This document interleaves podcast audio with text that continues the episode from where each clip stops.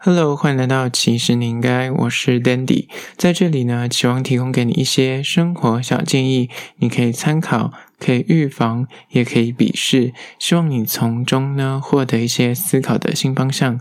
今天要聊聊，其实你应该突破爱情盲点，重燃热烈爱火。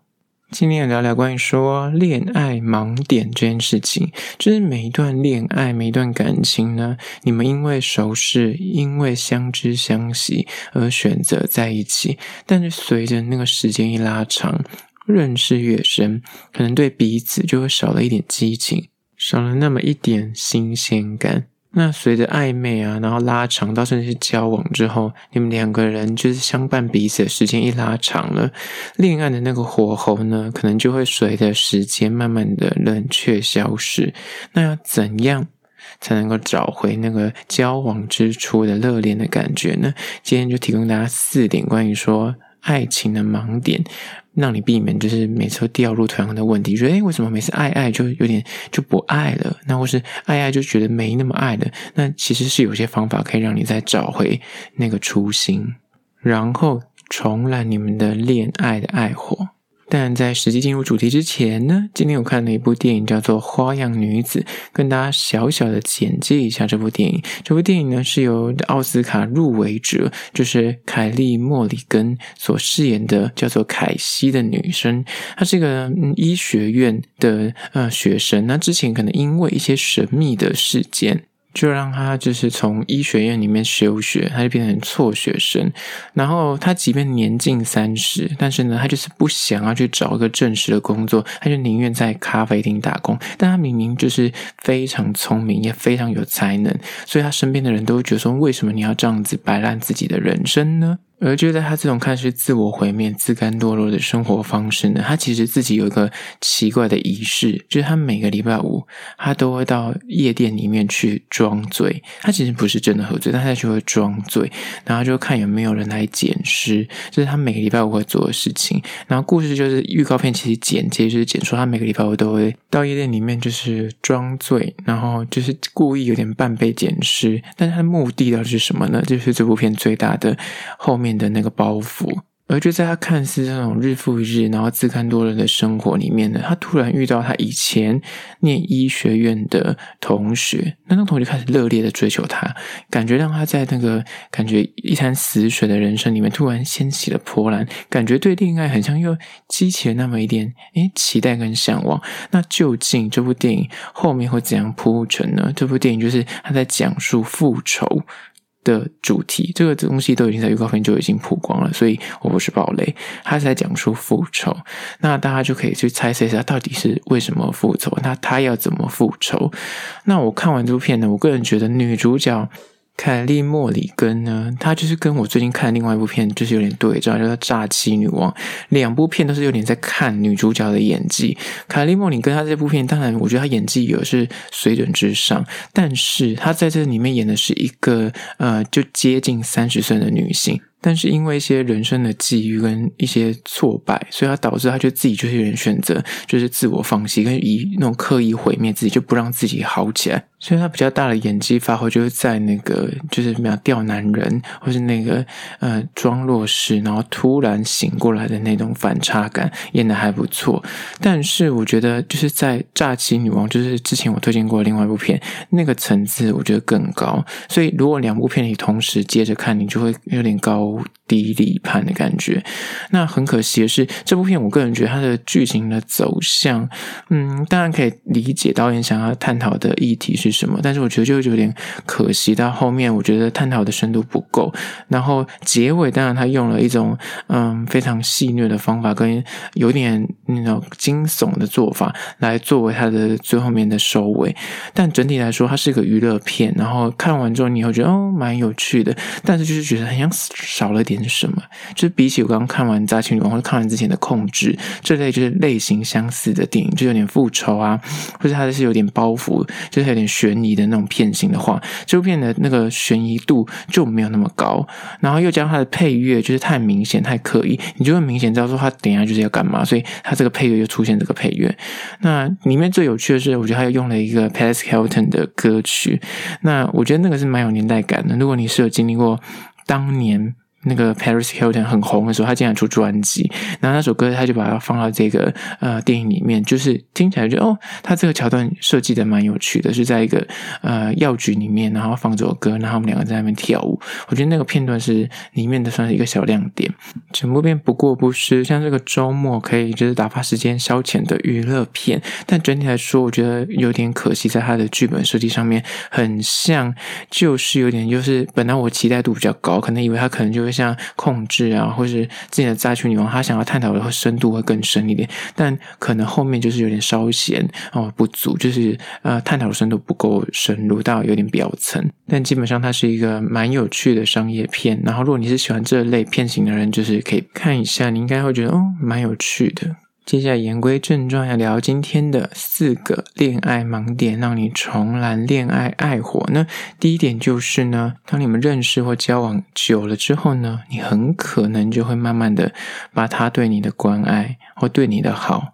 视为理所当然，很多爱情长跑的恋人们呢，就是会有一种习惯说，哦，他就是会在你身边，所以你会对于他的付出啊，对他的关怀啊，对于他的存在，你可能嘴巴上不说，但是你铭记在心。但是时间一久了，你就会发现说，诶，你长期已经习惯了这种温柔，习惯这种体贴，习惯那种陪伴，习惯这种宠坏，你就会逐渐麻痹，那就会对于他的付出和对于他的。嗯，就叫关爱啊，或是他有时候可能会有些温柔的事小举动，你可能就开始有点哎，就麻木了。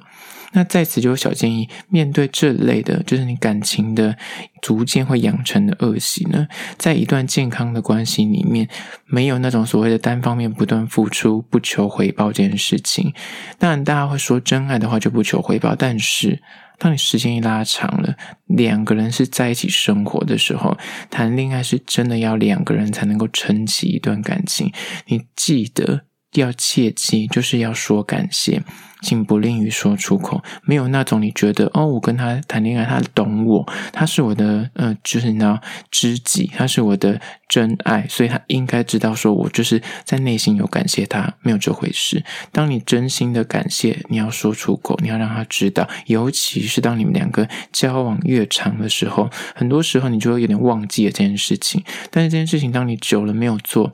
对方。当然，他如果真的能够理解你的话，那那就没有问题。但是有时候有些付出跟关怀，他们是需要被鼓励的，跟需要被赞扬的。所以适度的回馈，给一些感谢，给一些赞赏是必要的。虽然听起来你会觉得哦，好肤浅哦，哦，怎么会那么表层？但是这种基本的功，你只要做得好。你们的感情就比较不会被一些你知道长久下来，你可能就会积怨，或者他可能就觉得哦，都是我一方面在付出，你一点一句感谢都没有，你知道这种就是会慢慢的累加的，所以千万要记得不要将别人的关爱跟对你的好视为理所当然。接下来第二点，关于说交往久了的爱情盲点呢，就是你有可能会心里油然而生一种，我们都认识这么久了，我们都交往这么久了，你应该能够体谅我了吧？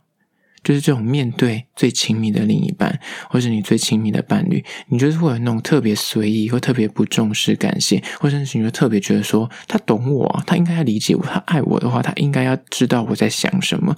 总认为呢，毕竟你们都已经相处这么久了，甚至你们就交往这么久了，所以理所当然，他应该是这个世界上最了解你的人，也最能够体谅你的任性、你的失礼，跟你那些你知道无关紧要的小缺点。但是呢，在此就要建议大家，哪怕你们关系再好，你们两个交往再久，有些体谅跟包容呢，这是不一定是情人内建的。你不能够认为说，因为他是你的另一半，他是你的情人，他就得要全部的照单全收你的这些就是无理，跟你这些体谅，跟你这些任性。你千万要记得，你的另一半没有义务去接纳你所有的情绪跟你的这些恶习。所以呢，当他接受你的时候，是因为他爱你；当他不接受的时候，那也是非常正常的事情。所以你千万不要觉得说，诶，为什么他之前就是可以容忍我这些小情绪，或者小任性啊，或者我的这些就是你知道呃喜欢迟到啊，或者很容易就是不喜欢呃袜子乱丢之类的东西，他以前明明可以接受，为什么现在不行了？没有这些回事，就是当你们交往久的，没有那种他可以体谅你，就一定他以前可以体谅你，他现在就一定要体谅你的事情。所以你要时时的怀抱着，就是这是一种互相，那也是一种互相，因为每个人随时都在改变，就即便他。现阶段他可以接受的事情，不一定他五年后、十年后可以接受，所以是需要沟通，跟需要互相的包容，那这样才能够让一段感情走得更长久，而不是你永远都是拿热恋期或他在追求你的那个呃状况来做个评断的标准，那这样你可能就会觉得，诶，我有失落感，为什么他诶，可能结婚之后又又失落感更重？就觉得说，因为他婚前是一个样子，婚后又是另外一个样子，因为每个人随着不同的身份转换，或随着时间拉长，他本来生活跟他对待你的那个。状态就会微微的做一些调整，所以唯有借由沟通，才能够让你们的关系慢慢的找到那个平衡，而唯有这种就是双方有共识的平衡，才能够携手继续的往前走下去。接下来第三个恋爱盲点呢，就是交往久了，生活跟工作让你变得很忙。然后完全没空，就每段关系呢，它其实都是需要花时间经营的，没有那种就是感情会永久恒温。真的没有这种事情，就你不要觉得说啊，很爱我，我也很爱他，那我们就这样子，然后你就开始把你的重心全部转移到你的呃工作上面，或是你的兴趣嗜好上面，那就仰赖着就是那种以前的爱爱火，就你觉得我以前对他超好，他应该可以爱我很久，没有这回事，所以你千万要记得。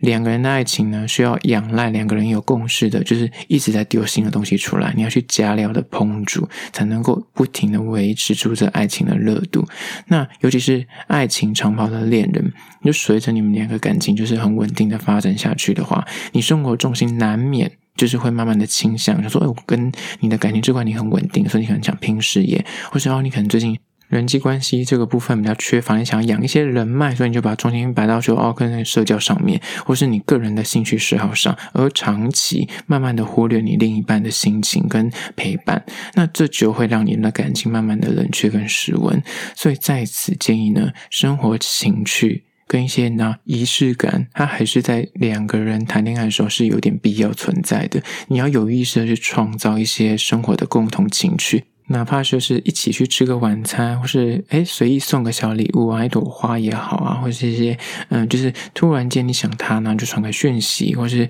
诶就是突然约他去做一些你们两个以前在热恋时候会做的事情。那唯有你有花心思去认真的、有意识的去维持你们的感情，或是去创造一些机会独处，否则呢，你就永远都会觉得是懒。你说我们这老夫老妻也不用做这些事情，或者我们交往那么久，这件事情真的很没有必要，就是越。越懒，那最终就会变得是两方都没有那个心力去维持这段关系，它就一定会淡掉。有时候呢，就一场午夜场的电影，或是一个周末外出吃一顿饭，就能够稍稍的拉回你们两个人的那个恋爱的氛围，到那个以前热恋的感觉，就看你要不要做。所以千万要记得，所谓的恋爱盲点呢，就是交往久了，生活跟工作可能会让你变得很忙很没空，但是记得要抽空经营你的感情。接下来第四个恋爱盲点呢，就是你们交往时间拉长了，相处够久了，你可能就会油然而生，觉得说，嗯，我应该够了解他了，我应该现在可以对他完全的熟悉他的兴趣跟嗜好，跟知道他这个人喜欢什么，不喜欢什么，但是。交往时间虽然久了，虽然你们两个很稳定，你有时候可能就开始打着我是为他好，我是为你好，我就是希望你吃的健康一点，我就是希望你健身运动，我就希望你不要乱花钱，我就是希望你认真的不要浪费时间打电动，我只希望不要乱花钱买一些网牌。而这种你看似你会觉得说，因为我了解你，所以我就是希望帮你省钱，或者我了解你，我希望帮你就是不要浪费时间做那些无意义的事情上面。你会想要帮他做决定跟做选择，而这种随着你们两个时间拉长之后，你就觉得你有这个权利跟义务了。但其实每个人，哪怕你们两个可以结婚，或是你两个交往很久。每个人的兴趣跟嗜好，它就是会随着时间流逝而改变，而且每个人的价值观也会因为他的年纪或者他可能所处的环境而有所的变动。所以千万不要弄抱着说我已经很了解他，所以我可以帮他做任何决定，而去帮任何人下指导棋，帮他人生做他的一些呃选择。这种事情呢，如果你做的那些选择对他来说是很重要的，但是你就自顾自的觉得说我是为你好，你就去做，那有可能就会产生关系中的裂缝。所以呢，千万要记得，不要自以为你够了解他，你就觉得说你可以帮他做任何的决定，或者你可以帮他做任何为他好的前提去打这个大旗，去帮他做任何事情。建议你呢。千万不要让你想象中的他去限制你的爱情，或是你有点太过于自负，于你太了解他而去帮他做任何的决定，而局限了你跟他两个之间本来应该是要好好的理性的沟通，或是两个理性的去做一些判断，那这才有办法可以从中去找到你们两个的共识。呃，不是说他是你女友，或是他是你的另一半，你就可以呃，就是有这种权利去做这些事情。永远要记得。你交往的对象，他是个独立的个体，他可以拥有他自己的人际关系，他又可以拥有他自己的人生。你们两个只是在一起，并不代表你拥有他的人生。所以不要忘记，你是永远都在追求这个人，你永远都在要保持那种对他示好、爱慕那种追求，这样爱情才能够保持的那个热恋的新鲜感。好了，就是今天的四点关于说你应该了解的怎样突破恋爱盲点，让你们重燃热恋爱火的呃小 pebble，在此就提供给您做参考。最后还是要说，如果你对于这个恋爱盲点有任何意见跟想法的话呢，可以到资讯栏位的 IG、YouTube 那边去订阅留言，跟我做互动啦。最后还是要说，最近有个 App 叫做 Clubhouse，如果你有 Clubhouse 的会员的话呢，你也可以在那边搜寻，其实你应该就可以找到我在那边开房聊天喽。好了，这就是今天的，其实你应该，下次见喽。